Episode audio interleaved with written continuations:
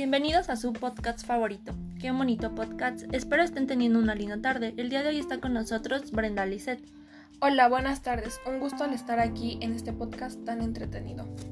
El gusto es nuestro de tener un invitado tan importante. El día de hoy hablaremos de un tema muy interesante, como lo es si la vacuna es buena o mala, porque mucha gente aún en estos tiempos piensa, creen que los van a enfermar o que la vacuna es un engaño del gobierno para inyectarles otras enfermedades.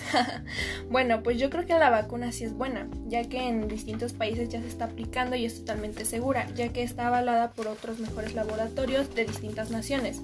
Y en eso que mencionaste que lo hacían enfermar, pues no es para tanto, ya que la vacuna está creada para nuestro cuerpo se familiarice con el virus. En otras palabras, está creada para que cuando te dé COVID no te mate, sino los síntomas sean leves o simplemente tolerables. Así que yo pienso que no hay nada de qué temer, sino al contrario, hay que estar emocionados porque las vacunas se acercan y todo este encierro que nos trajo ya se va a terminar. ¿Y para ti cómo ha sido todo este tiempo de confinamiento por culpa del virus?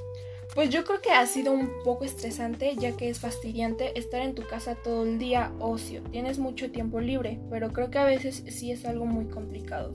¿Complicado en qué aspecto? Si ya tienes mucho tiempo contigo mismo y empiezas a adentrarte en tu mente, te encierras en ti mismo y comienzas a valorar todo lo que tenías, todo lo que por querer en tus actividades y creer que no tienes tiempo. Dejas a un lado o no solo lo percibes, lo ignoras por completo. Te piensas a dar cuenta de la persona que eres, de quienes te rodean y a veces te das cuenta que estás solo o así te sientes. Y todo esto te provoca trastornos como la depresión o la ansiedad.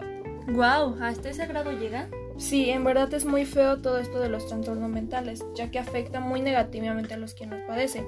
Puede traerle muchos problemas en su vida cotidiana, en el trabajo, en la escuela y en sus relaciones intrapersonales.